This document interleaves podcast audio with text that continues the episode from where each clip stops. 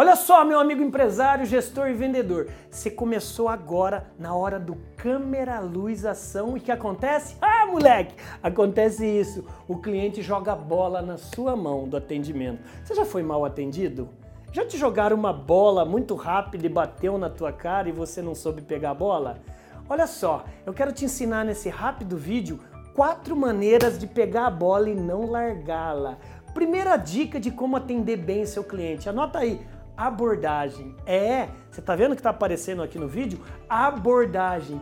Você não tem uma primeira, não, na verdade você não tem uma segunda chance para causar uma primeira boa impressão seu cliente. Independentemente se é uma abordagem virtual ou uma abordagem física, tanto pelo seu e-commerce, como também pelo seu e-mail, pelo seu WhatsApp ou olho no olho com o cliente, cause uma primeira boa impressão. Lembra no restaurante quando você chegou lá e tinha aquela hostess, aquela recepcionista bonitona te recepcionando? Primeira abordagem é o que pega. Número 2, sua apresentação. Como que você vai pegar uma bola se você não está bem preparado para pegar essa bola? A sua apresentação é o seu uniforme, é o seu site muito bem feito, é, além disso, é a sua loja bem iluminada, limpa, apresentação.